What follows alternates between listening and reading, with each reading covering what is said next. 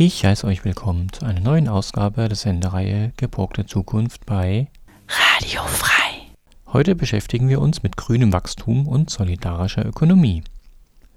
Zum grünen Wachstum hat Bruno Kern ein Buch geschrieben mit dem Titel Das Märchen vom grünen Wachstum. Darüber spreche ich mit dem Autor. Eine Kritik zum Buch hat Elisabeth Voss in den libertären Buchseiten der Zeitung Graswurzelrevolution verfasst. Mit beiden war ich online zusammengeschaltet und es gab eine muntere Gesprächsrunde zum Thema. Mein Name ist Uwe und ich wünsche euch eine spannende Sendung. Bevor es inhaltlich losgeht, hören wir erst einmal noch Musik.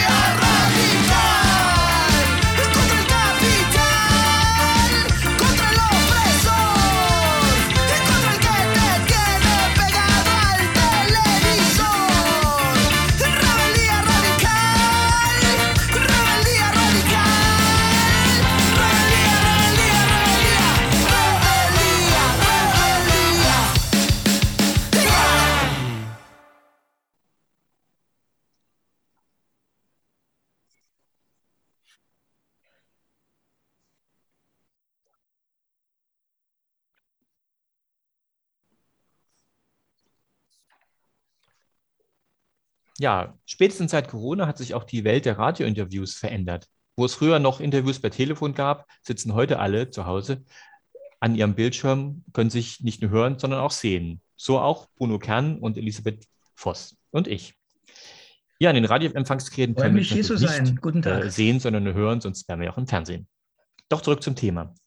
Bruno Kern ist Theologe und Philosoph und hat ein Buch geschrieben, Das Märchen vom grünen Wachstum. Guten Tag, Bruno. Schön, dass du Zeit hast.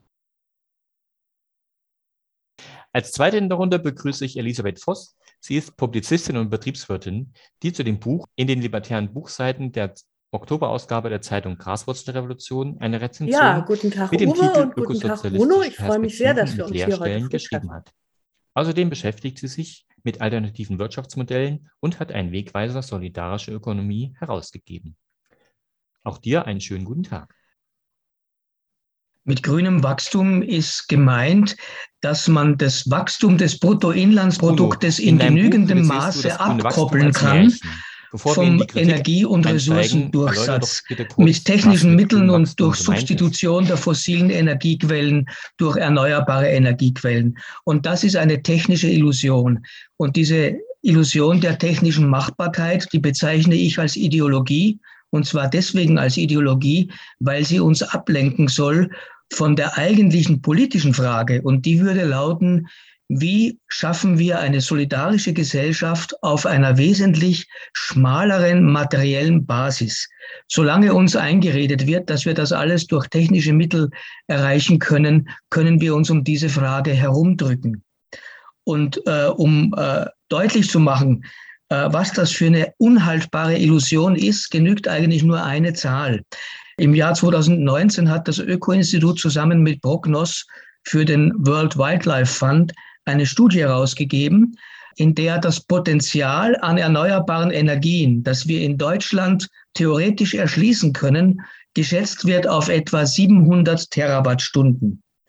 Wir haben aber einen Endenergieverbrauch, alles zusammengenommen von 2500 Terawattstunden.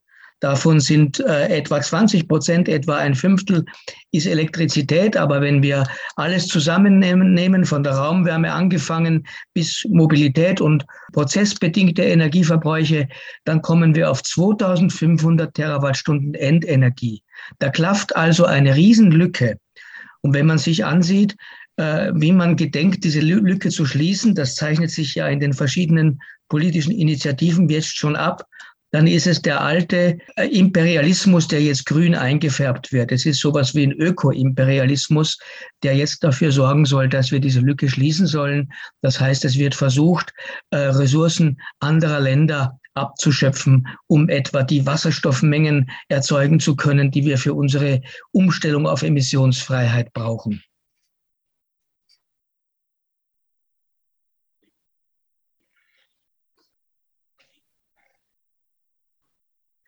Eine ökosozialistische Gesellschaft geht einfach davon aus, dass wir in den Industrieländern nicht das nur einen also ökologischen ein Umbau brauchen, sondern einen sehr drastischen ökologischen Rückbau.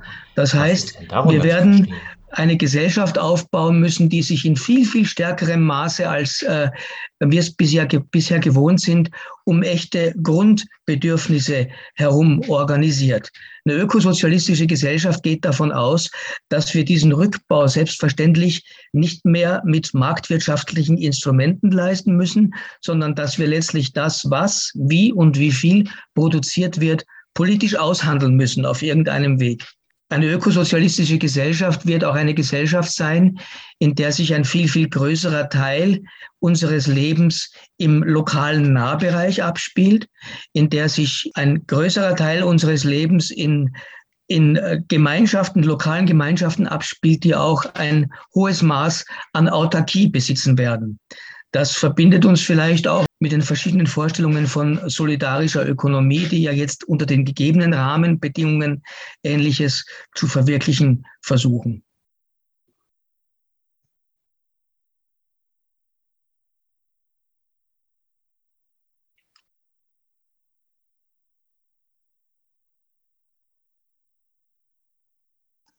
Also ich glaube, der Jetzt wesentliche der Unterschied ist, dass der sogenannte real existierende Sozialismus, der ja von der Bühne der Geschichte verschwunden ist und meines Erachtens mit hm, Recht verschwunden ist, eine andere Spielart des Industrialismus war.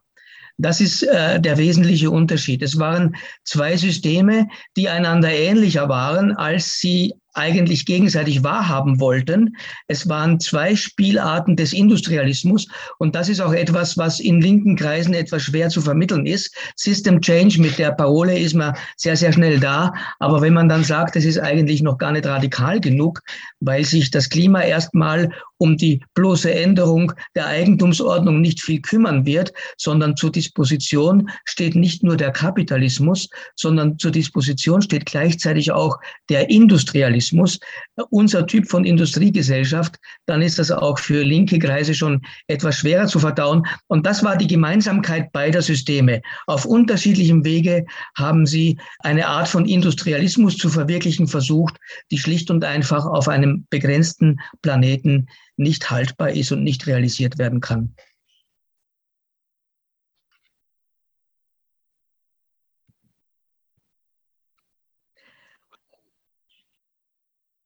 Also ich bin ein großer Verehrer von Karl Marx, das möchte ich einmal klarstellen.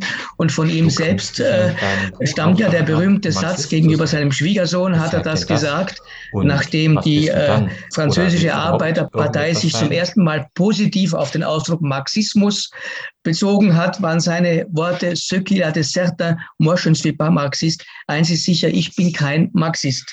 Also ich kann, ich kann mich da auf Marx selber berufen. Der Marxismus ist ja bekanntermaßen eine Erfindung von Friedrich Engels, der wohlmeinend versucht hat, die Ideen von Karl Marx und ihm zu propagieren und salonfähig zu machen für den Zeitgeist des 19. Jahrhunderts und dabei auf fatale Weise äh, ähm, sich diesem Zeitgeist ange, angepasst hat. Also ich meine, der wesentliche Punkt, an dem ich mich von verschiedenen Spielarten des Marxismus unterscheide, ist der, Marxismus ist immer auch verbunden mit Produktivismus. Das kann man einem äh, Denker des 19. Jahrhunderts verzeihen. Er war Kind seiner Zeit, aber im 21. Jahrhundert dürfen wir nicht mehr so naiv sein. Wenn wir das, was an den Ideen von Karl Marx heute noch fruchtbar zu machen ist, wirklich retten wollen, dann müssen wir sie gleichzeitig entschlacken von äh, den Schlacken des 19. Jahrhunderts. Produktivismus, damit meine ich Folgendes. Karl Marx und Friedrich Engels haben ja vor allem in ihrer, in ihrer einflussreichsten Schrift im äh, Manifest der Kommunistischen Partei die These vertreten, der Kapitalismus darf erst dann abtreten, wenn er seine historische Rolle erfüllt hat. Und diese historische Rolle besteht darin, dass er die Produktivkraftentwicklung auf ihr Höchstmaß vorantreiben soll. Und erst auf diesem Boden könne man ein anderes gesellschaftliches Verhältnis errichten. Und in der deutschen Ideologie haben dann beide formuliert, wenn man nicht davon ausgeht, dann hätten wir nur eine Verallgemeinerung der ganzen alten Scheiße. So, so haben sich die beiden ausgedrückt. Und davon müssen wir jetzt verabschieden, müssen wir uns jetzt verabschieden. Äh, umgekehrt wird ein Schuh draus. Ein äh, bestimmtes Maß an Produktivkraftentwicklung ist für uns nicht die Bedingung eines neuen Gesellschaftsverhältnisses, eines solidarischen Gesellschaftsverhältnisses, sondern ein bestimmter Grad technischer Entwicklung kann sich sogar als Hindernis eines neuen Gesellschaftsverhältnisses erweisen. Das ist also der wesentliche Unterschied. Und darüber hinaus muss man schlicht und einfach sagen, Marxismus äh, suggeriert ja, dass es sich hier um ein geschlossenes Lehrgebäude handelt. Und das wird dem Karl Marx keineswegs gerecht. Er hat sehr, sehr wichtige Analysen geliefert. Er hat sehr, sehr wichtige, äh, wegweisende Ideen geliefert. Aber es lag ihm völlig fern, das daraus zu machen, was der Engelsland daraus gemacht hat, nämlich ein in sich geschlossenes Lehrgebäude.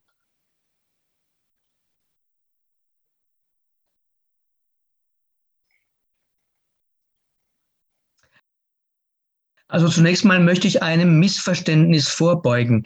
Äh, wenn ich Alternativmodelle äh, beispielhaft kritisiere, dann bedeutet das nicht, dass wir äh, sozusagen erst warten müssen, bis wir den Kapitalismus überwunden haben, sondern wir sind dringend darauf angewiesen, dass wir bereits jetzt unter den jetzigen Rahmenbedingungen äh, möglichst viel hinkriegen. Also ich bin keiner von denen, die sagt, äh, sagen, lass uns mal den Kapitalismus überwinden und dann können wir uns um die, um die Ökologie kümmern. Die Rechnung geht nicht auf. Dazu drängt die Zeit allzu sehr. Wir müssen also das ausschöpfen, was wir jetzt schon an Rahmenbedingungen vorfinden.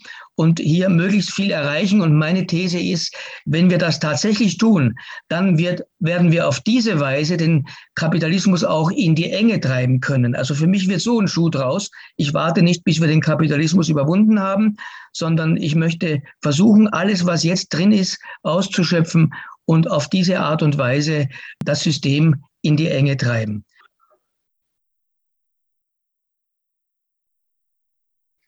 Alternativmodelle, die ich hier exemplarisch kritisiert habe, greifen vielfach zu kurz. Aber äh, wenn du äh, da die entsprechenden Seiten ja in meinem Buch gelesen sagen, hast, wirst du auch merken, dass es nicht einfach um eine pauschale Ablehnung geht, wenn ich sie kritisiere, sondern meistens decke ich gewisse Unzulänglichkeiten auf.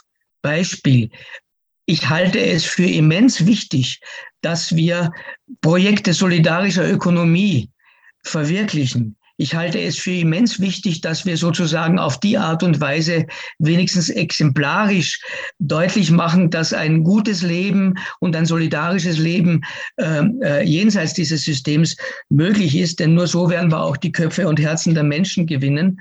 Nur warne ich vor der Illusion, dass wir sozusagen auf diesem Weg äh, das System überwinden können, ohne uns um die Makroökonomie zu kümmern. Das habe ich zum Beispiel an äh, meinem Freund Nico Pech deutlich zu machen versucht, mit dem mich wesentlich mehr verbindet, als mich von ihm trennt. Aber meines Erachtens macht er den Fehler, dass er sagt, um die politische Ebene brauchen wir uns gar nicht mehr zu kümmern. Das ist aussichtslos. Wir müssen einfach durch Alternativprojekte diesem System den Rücken kehren. So drückt er sich aus. Und er setzt dann auf die Diffusivkraft exemplarischer Gemeinschaften. Und da sage ich, die Rechnung wird nicht aufgehen. Wir müssen gleichzeitig auch alle politische Hebel, die wir an der Hand haben, nutzen, um auf der makroökonomischen Ebene etwas zu verändern. Wobei ich sehr, sehr, ähm, sehr mit ihm in seiner Industrialismuskritik natürlich konform gehe und auch darin, dass ich sage, wir brauchen diese Alternativansätze in diesem System bereits.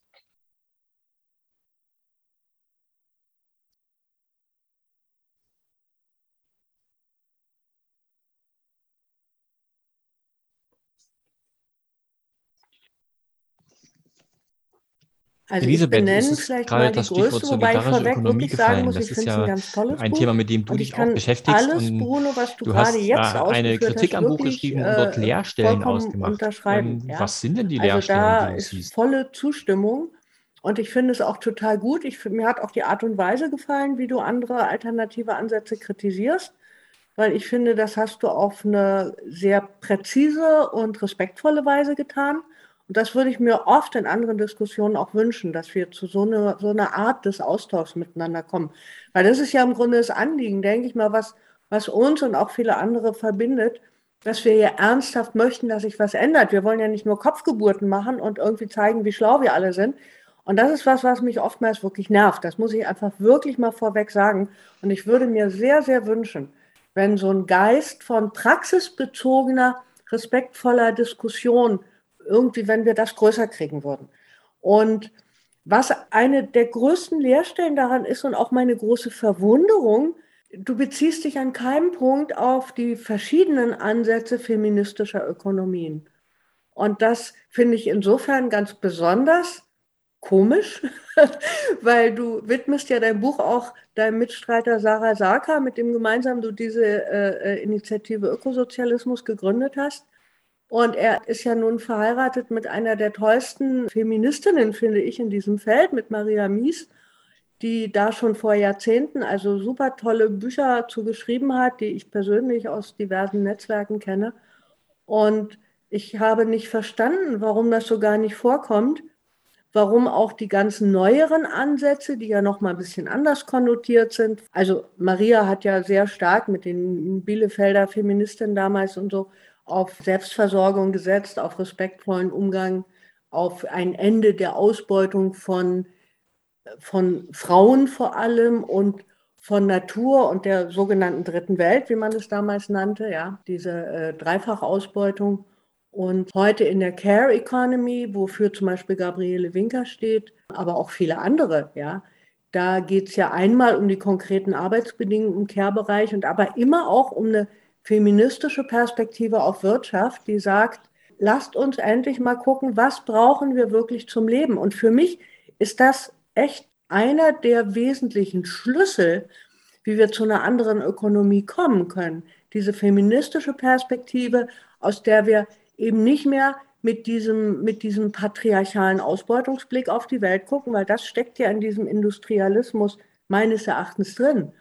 Das ist eine patriarchale Art und Weise, in der Welt zu sein. Es ist eine patriarchale Art und Weise, sich zu bewegen, sich die Welt anzueignen, die Naturschätze anzueignen, Indigene von ihren Ländereien, die sie benötigen, äh, zu vertreiben und eben auch der gnadenlosen Ausbeutung von Menschen. Männern wie Frauen, aber klar, Frauen noch mal in dem Maße stärker, weil sie auch in diesen ganzen gerade unbezahlten Care-Bereichen, die ja weltweit größer sind bekanntlich als die Erwerbsökonomie, da also auch oftmals vollkommen missachtet und ausgebeutet werden. Und das alles, also das, wo, wo ich so viel Hoffnung reinsetze, das fehlt vollkommen in deinem Buch. Und darum wundere ich mich einfach. Ich würde auch gern von dir hören, warum du das so ausblendest. Denn die Frage ist doch, wie können wir zu einer anderen Wirtschaft kommen? Und es stellt sich ja dann letzten Endes natürlich auch die Machtfrage zum Beispiel. Und die werden wir eben, wie du auch sagst, wir brauchen, müssen die Köpfe und Herzen der Menschen gewinnen, sonst wird das alles sowieso nichts. Wir können nicht irgendwie äh, eine andere Gesellschaft, eine andere Ökonomie ohne die Menschen aufbauen. Und wie anders soll das gehen, als an den persönlichen Bedürfnissen, auch an den Verletzlichkeiten, an dem anzusetzen, was Menschen wirklich zum Leben brauchen. Und da ist ja auch hier in unseren privilegierten Weltregionen, das finde ich auch wichtig, sich klarzumachen. Man kann zwar so mit diesen ganzen Ansätzen von imperialer Lebensweise sagen, wir fressen dem Rest der Welt so die Haare vom Kopf und, und, und machen alles kaputt. Auf der einen Seite, auf der anderen Seite gibt es ja hier zunehmend so dermaßen viel soziale Spaltung, Armut, als hier in Berlin, ne? Ich weiß nicht, zigtausend Obdachlose, ja, und eine Situation, die für ganz, ganz viele Menschen auch ganz schrecklich ist und auch für die, denen es noch besser geht, zunehmend schwer auszuhalten, ja. Also, dass du hier durch die Straßen läufst, wie ich das früher mal in Lateinamerika gesehen habe, ja, und da wohnen ganz viele Leute hier auf der Straße. Das wäre noch vor zehn Jahren hier überhaupt unvorstellbar gewesen. Und daran anzusetzen, an den Grundbedürfnissen, an dem, was notwendig ist, das wäre der Punkt, wo, glaube ich, wir einen großen, großen Teil der sinnlosen und zerstörerischen industriellen Produktion einfach mal ausixen müssten. Und dann wird es natürlich ganz spannend, wie können wir da hinkommen? Ja? Was sind die Bündnispartner, Partnerinnen, wie können wir Leute gewinnen? Welche äh, Gruppen, Bewegungen, Organisationen, wie können wir uns auf eine Art und Weise so zusammentun, dass wir auch mächtig werden. Denn klar, also nur alleine mit kleinen guten Beispielen, das klappt nicht. Ich hab, bin da schon in den 90ern mal mit gescheitert, ja, in Neustadt an der Weinstraße. Das war das Projekt A. A stand für Anarchie. Wir waren immerhin äh, zu guten Zeiten 12, 13 Kollektivbetriebe, Wohnprojekte und so weiter. Und es gab wirklich von unserem, ja, also Vordenker sage ich immer so ungern, aber eben von Horst Stohwasser, ähm, der dieses Buch, auch das Projekt A geschrieben hat, da gibt es allen Ernstes auch die Idee, ausgehend von solchen kleinen Keimzellen von Selbstverwaltungsökonomie, das so attraktiv zu machen, dass alle Leute so leben und arbeiten wollen und jetzt also dringend Kollektivbetriebe gründen wollen und dann nach und nach sich ihre Lebensbedingungen selber in die Hand nehmen und dass sich das von solchen kleinen Keimzellen aus weltweit ausbreiten könnte. Das halte ich mittlerweile auch für eine Illusion. Und trotzdem sehe ich natürlich diese Keimform des anderen, des Neuen, der anderen Umgangsweisen, die ja aber immer auch natürlich noch eingebunden sind in der Marktökonomie und trotzdem ich trotzdem ganz wertvoll finde. Ja. Und äh, wo ich mir auch oft wünschen würde, diese Transformationspotenziale darin, sich noch viel genauer anzugucken, ja, und auch sie zu verstehen. Und ja, mitunter auch untereinander nicht so konkurrent damit umzugehen, wer jetzt hier die besten Lösungen hat, weil ich glaube, dass wir vor allem auch eine Vielfalt brauchen, ja. Und dass wir insgesamt andere Umgangsformen brauchen. Also es ist wirklich mein, mein großer Punkt und das hat mit dieser feministischen Perspektive zu tun, ist das Wie des Wirtschaftens, die Art und Weise. Denn ich behaupte mal, die Wirtschaft gibt es sowieso nicht, ja. Die Wirtschaft ist ja kein Subjekt und schon gar keins, was irgendwie geschützt, gepflegt, sonst was müsste sondern das Wirtschaften ist ein Prozess Und die wichtige Frage ist ja, wie ist dieser Prozess gestaltet und wer entscheidet darüber, wie diese Wirtschaft gestaltet ist, mit welchen Rohstoffen, Halbfertigprodukten, mit welchen Produktionsbedingungen, auf welche Art und Weise wird überhaupt was produziert, wie wird das nachher verteilt. Also diese ganzen Fragen, die sich im Grunde um die Auseinandersetzung der arbeitenden Menschen mit der Natur stellen. Denn Wirtschaft ist ja nichts anderes als ein Austauschprozess zwischen arbeitenden Menschen, die aus den natürlichen Stoffen das machen, das herstellen, was sie zum Leben brauchen. Und wer entscheidet über diesen Prozess? Also die Frage der Wirtschaftsdemokratie. Da können wir vielleicht auch gleich noch ein bisschen diskutieren. Du hast da teilweise zu Recht eine sehr kritische Haltung gegenüber äh, Gewerkschaften und äh, ja, Arbeiterklasse, sage ich mal die ich großteils zwar teile, trotzdem glaube ich, ohne geht es nicht. Und das wäre ja auch so eine spannende Frage. Bevor wir da hinkommen, vielleicht das nochmal. Ich habe jetzt gehört, so bei dir, Elisabeth, dass ähm, vielleicht so Selbstverwaltung und Selbstorganisation wäre, naja, keine Sackgasse, aber ein Umweg. Ähm, aber ich würde gerne Bruno nochmal fragen, wer denn die feministische Ökonomie, würde die in dem Kapitel Sackgassen und Umwege Aufnahme finden bei einer Neuauflage? Sie würde bei einer Neuauflage auf jeden Fall Berücksichtigung finden. Ich empfinde das tatsächlich auch eine Leerstelle. Dass ich das nicht ausdrücklich behandelt habe, hat einen ganz banalen Grund. Ich habe mich auf diesem Gebiet nicht kompetent genug gefühlt. Da muss ich schlicht und einfach auch anerkennen, dass ich hier auch meine Defizite habe. Es gibt feministische Wirtschaftstheoretikerinnen, denen ich ziemlich hilflos gegenüberstehe und wo ich den Eindruck habe, ich habe deren Anliegen noch zu wenig verstanden. Es gibt andere Theorieansätze, die mich sehr überzeugen. Elisabeth hat zu Recht auch Maria Mies erwähnt, die ja eng zusammenarbeitet mit Vandana Shiva. Man nennt sie auch manchmal auch die deutsche Vandana Shiva. Und dieser subsistenzorientierte Ansatz von Ökonomie, der hat mich am meisten überzeugt. Der kommt auch meiner Vorstellung einer, einer äh, zukünftigen ähm, Ökonomie äh, sehr, sehr nahe. Das ist tatsächlich ein Defizit, dass ich all das nicht explizit erwähnt habe. Das stimmt. Und in einer Neu möglichen Neuauflage wäre tatsächlich dran zu denken, ich würde mich dann aber wohler fühlen, einen solchen Part nicht selbst zu schreiben, sondern das einer äh, Theoretikerin aus diesem Bereich selbst zu überlassen. Auch die Care-Ökonomie, also einem, eine enge Freundin von mir, ist die Schweizerin Ina Pretorius. Und dieser grundsätzliche Blickwinkel, Ökonomie grundsätzlich als Care zu begreifen, der überzeugt mich auch. Ähm, ein zweiter Grund, warum ich das alles nicht aufgenommen habe, liegt darin, dass ich einen anderen Fokus hatte. Also mein Hauptanliegen war tatsächlich zunächst die Hegemonie äh, dieses herrschenden Diskurses zu durchbrechen. Und ähm, das war mein Hauptanliegen und äh, da ist es vielleicht auch verständlich, dass da einiges zu kurz kommt dabei. Aber es ist richtig, was Elisabeth gesagt hat. Es ist eine Leerstelle, äh, die gefüllt werden muss. Ja, Elisabeth, ähm, womit müsste die gefüllt werden, deiner Meinung nach? Also, ja, was ist sozusagen das äh, transformatorische, emanzipatorische bei feministischer Ökonomie und bei, ja, das, was unter dem Stichwort Care Revolution so läuft, aus deiner Sicht? Ich würde vielleicht mal mit dem anfangen, zu sagen, wo müsste es hingehen. Also wir brauchen eine sehr, sehr viel schmalere äh, Ressourcenverbrauchsbasis. Das ist mal unstrittig und das finde ich auch, das ist, glaube ich, mit eins, was mir am besten auch an deinem Buch gefällt, Bruno, dass du das mal so klar und ungeschönt sagst, weil sich da, glaube ich, viele Leute wirklich Illusionen machen. Und ich glaube, dass das nur geht, wenn die Menschen selber darüber entscheiden können. Weil alles andere, also ich will mir keine Ökodiktatur vorstellen müssen. Das wäre, glaube ich, ganz entsetzlich. Und ich glaube, dass es wichtig ist, dass wir ähm, über unsere Vorstellung von Staat sprechen und dass auch das ja vielleicht einfacher ist, wenn Mensch aus so einer vielleicht sogar anarchafeministischen Perspektive drauf guckt. Darüber war ich ja in deinem Buch auch gestolpert, Bruno, dass du Anarchismus immer eher in so einem Ne, als Negativbezeichnung verwendest. Es könnten anarchistische Zustände ausbrechen, so als Drohszenario.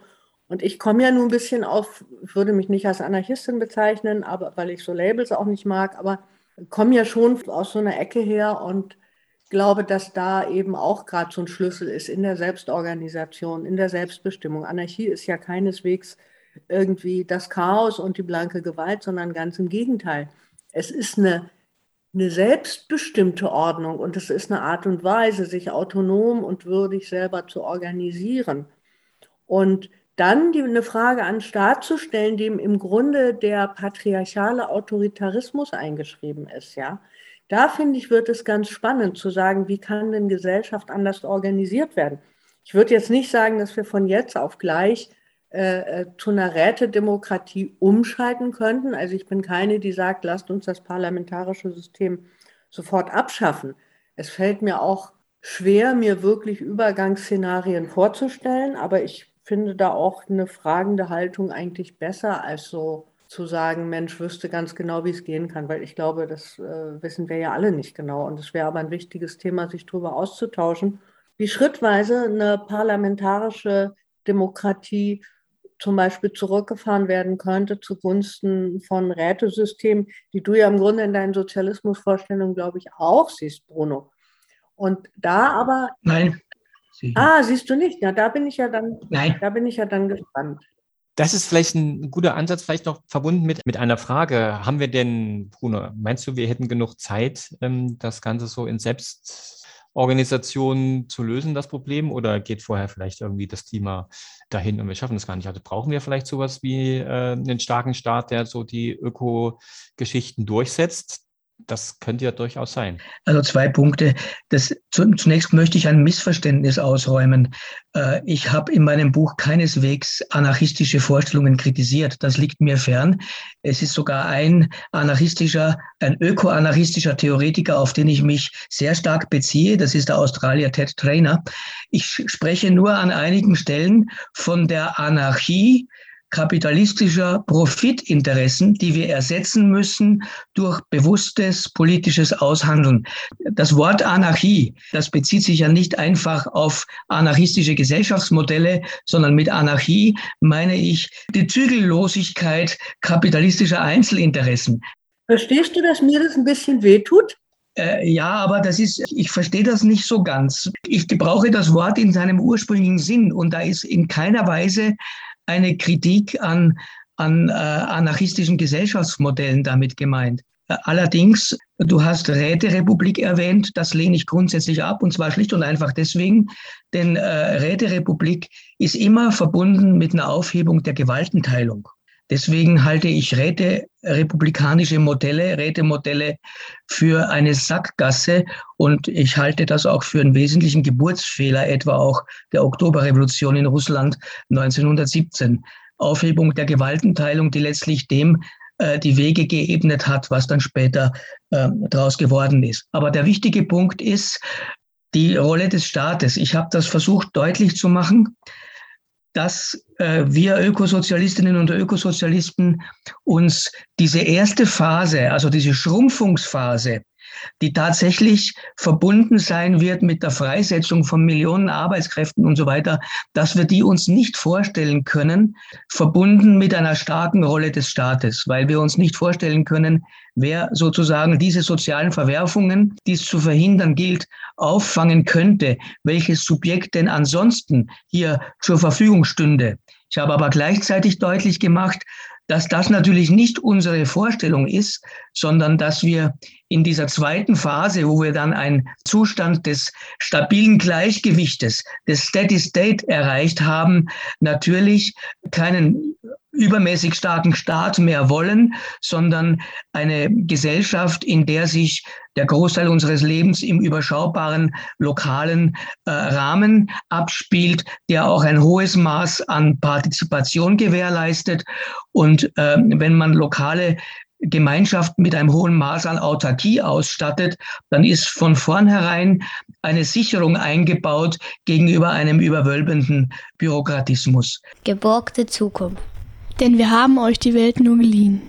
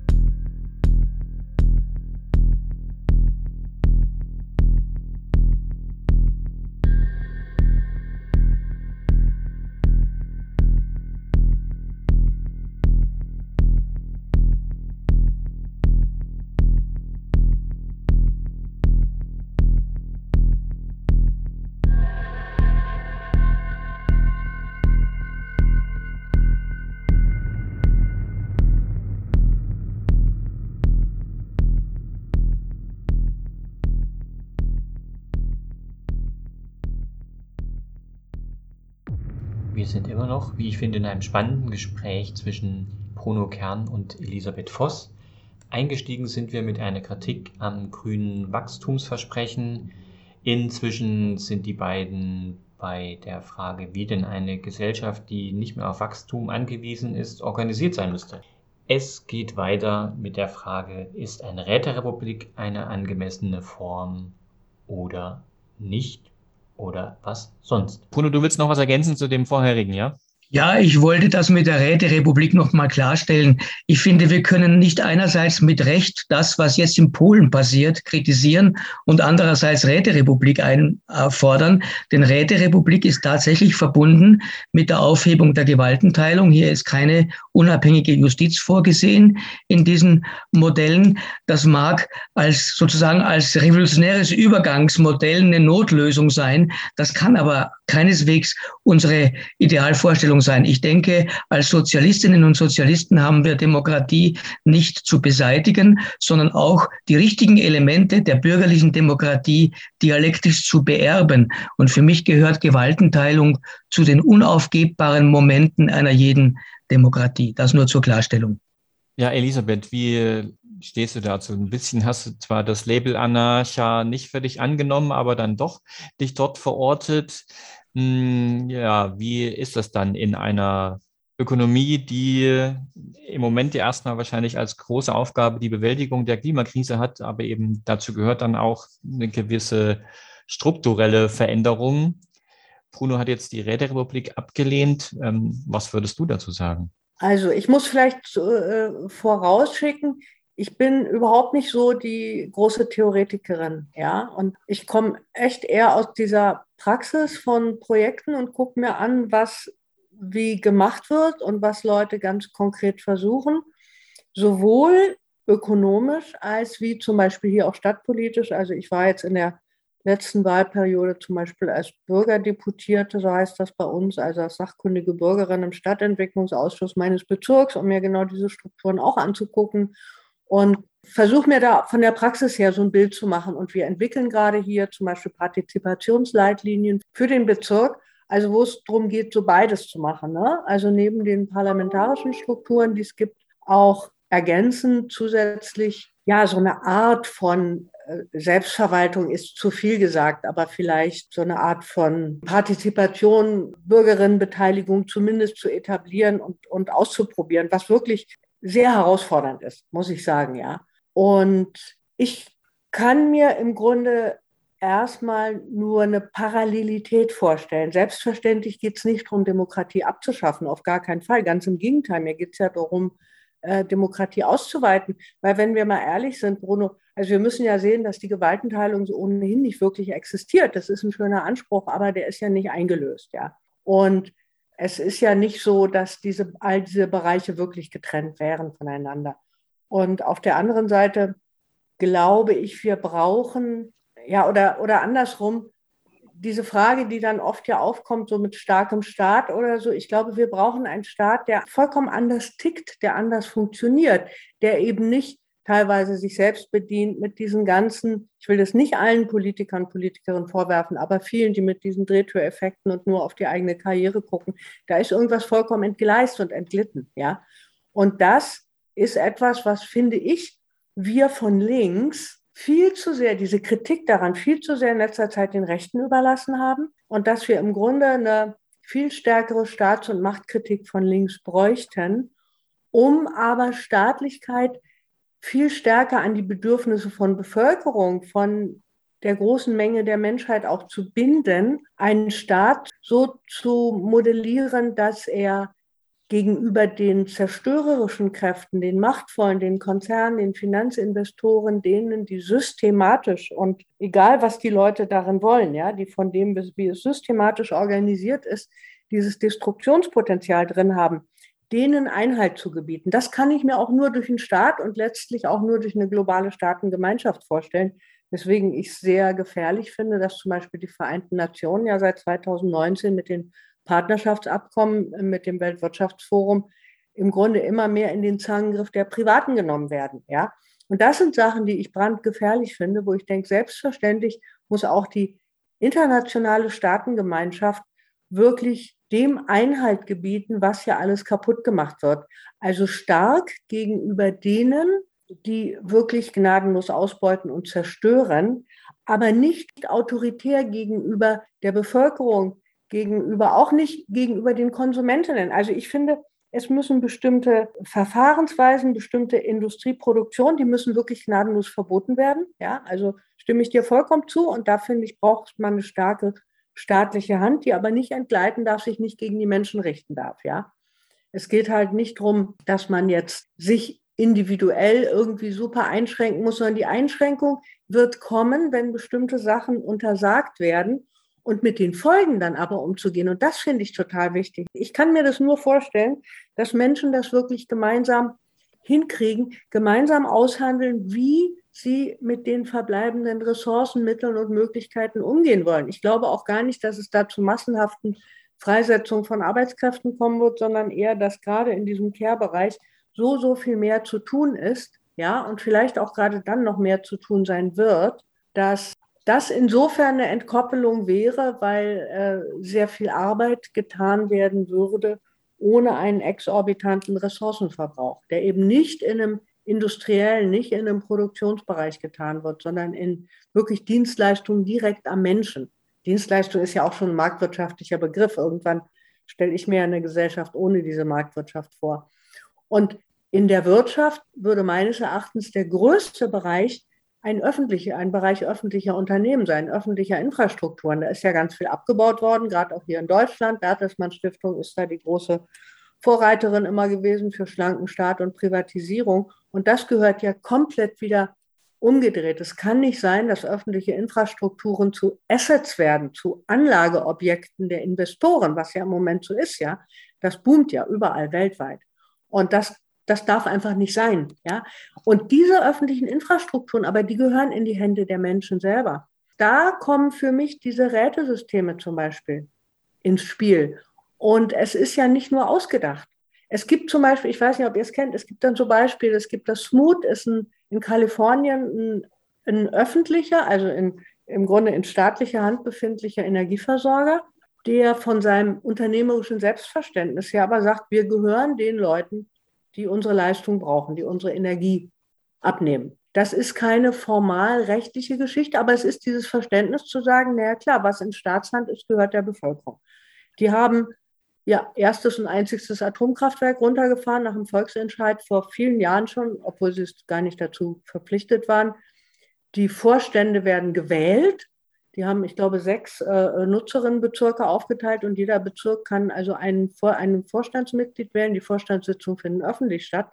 Also so ein Beispiel. Und zum Beispiel das TNI, das Transnational Institute, untersucht regelmäßig weltweit, sucht solche Beispiele ja, von Versorgungsstrukturen, die demokratisch strukturiert sind, wo Leute sich in ja, mehr oder weniger Rätestrukturen, das ist ja nochmal extrem unterschiedlich, auch weltweit, ja, aber wo wo Leute, die Menschen, die Betroffenen, die Nutzerinnen selber darüber entscheiden, wie, auf welche Art und Weise und auch durch wen sie versorgt werden. Und ich, da sehe ich die Schlüssel. Und das Schöne an der Rätedemokratie ist ja, du hast halt nicht, was wir kennen vom parlamentarischen System, da wird einmal angekreuzt und dann haben die Leute die absolute Macht und können machen, was sie wollen, versprechen jetzt blauer vom Himmel runter und tun dann irgendwas, sondern in der Rätedemokratie bist du gebunden. Du hast das imperative Mandat, das heißt, du schickst Leute auf die nächsthöhere Ebene, weil du hast ja, kann man sich ja wie so ein, so ein, so ein Ebenensystem vorstellen, von kleinen Kiezräten bis hin zu schlussendlicher weltweiten Strukturen. Und die Leute haben aber einen Auftrag.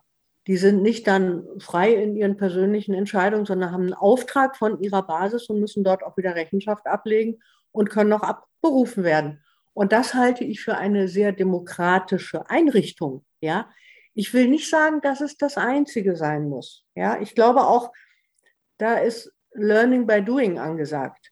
Das werden wir uns, glaube ich, vorher auch nicht wirklich ausdenken können, wie das gehen kann. Ich hatte ja in der vorigen Graswurzelrevolution schon auch so ein Buch über Parikon und sozialistische Ökonomie besprochen, was ich auch sehr ambivalent war. Also es gibt ja viele, die über sowas nachgedacht haben. Du kannst das aber nicht im, äh, perfekt im Voraus planen. Das Wichtige finde ich aber, dass wir uns auf den Weg machen, dass wir Schritte gehen in dieser Richtung und Strukturen einziehen und anfangen, das zu machen. Sprich also wirklich die eigenen Lebensbedingungen in die eigene Hand zu nehmen, sowohl seitens der Produktion, der Wirtschaft und der Arbeit als auch seitens der sonstigen gesellschaftlich-politischen Fragen. Ja, vielen Dank, Elisabeth. Da sind wir jetzt ja von der Ökonomie quasi auf den, naja, je nachdem, wie man sieht, unter der Überbau der Gesellschaftsorganisation gekommen und haben damit ein Feld beschritten, worüber es sich nochmal äh, gut und gern eine Stunde oder mehr diskutieren lässt. Ich bedanke mich erstmal bei euch für das Gespräch. Ja, würde gerne noch weiter diskutieren. Wir haben leider gerade nicht die Zeit dafür. Ich habe aber so ein bisschen gehört, da gibt es doch Ansätze und Ideen. Vielleicht ähm, gibt es ja ein neues Buch oder eine Neuauflage, wo dann auch, ähm, naja, feministische Perspektiven mit reinkommen, die ja eventuell dann ähm, weniger eine Sackgasse auf dem Weg zu einer anderen Organisation der Ökonomie, aber auch einer ganzen Gesellschaft sein können. Also vielen Dank für eure spannenden Beiträge. Einen schönen Tag noch. Sehr gerne. Ja, danke gleichfalls. Und vielleicht bis ein nächstes Mal. Also ich würde gerne mit euch weiter diskutieren. Das Buch von Bruno Kern, Das Märchen vom grünen Wachstum, ist im Rotpunkt Verlag Zürich 2019 erschienen, liegt derzeit in der zweiten Auflage vor und hat 240 Seiten. Ihr bekommt es für 15 Euro beim Buchhandel eures Vertrauens. Der Wegweiser Solidarische Ökonomie Anders Wirtschaften ist möglich erschien bei AG Spark Bücher Neu-Ulm. Er hat 211 Seiten und kostet 10 Euro. Auch dieser liegt in einer zweiten Auflage von 2015 vor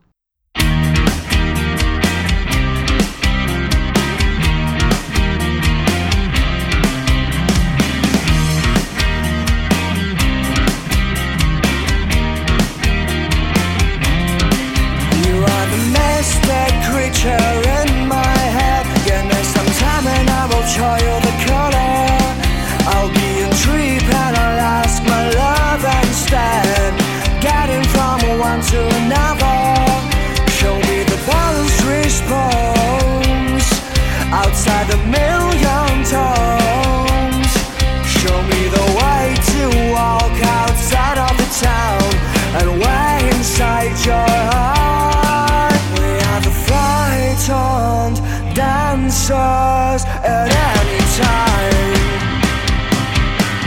Close your eyes, say my name, and shout goodbye.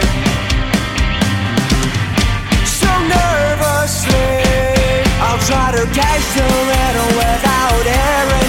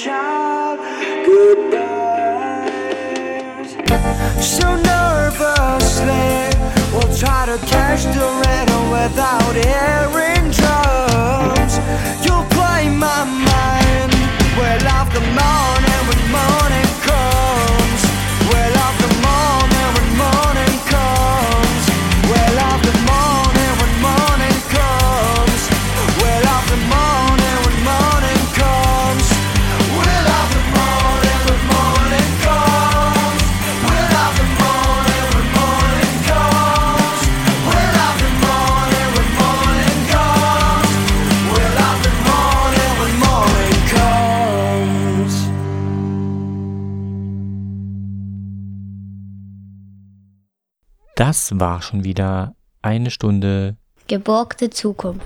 Zum Nachhören gibt es die Sendung demnächst in der Mediathek von Radio Frei und auf der Webseite www.geborgte-zukunft.de. Dort findet ihr auch die anderen Ausgaben der Sendereihe. Ich hoffe, es war interessant und wenn ihr Meinungen, Kritiken oder Anregungen zur Sendung habt, schreibt diese gern an geborgte-zukunft.radiofrei.de. Am Mikrofon verabschiedet sich Uwe. Bis zum nächsten Mal, wenn es wieder heißt Geborgte Zukunft. Denn wir haben euch die Welt nur geliehen. Die Sendereihe zu den globalen Nachhaltigkeitszielen. Jeden dritten Sonntag im Monat auf Radio frei. Stock und ich bin fleischfrei.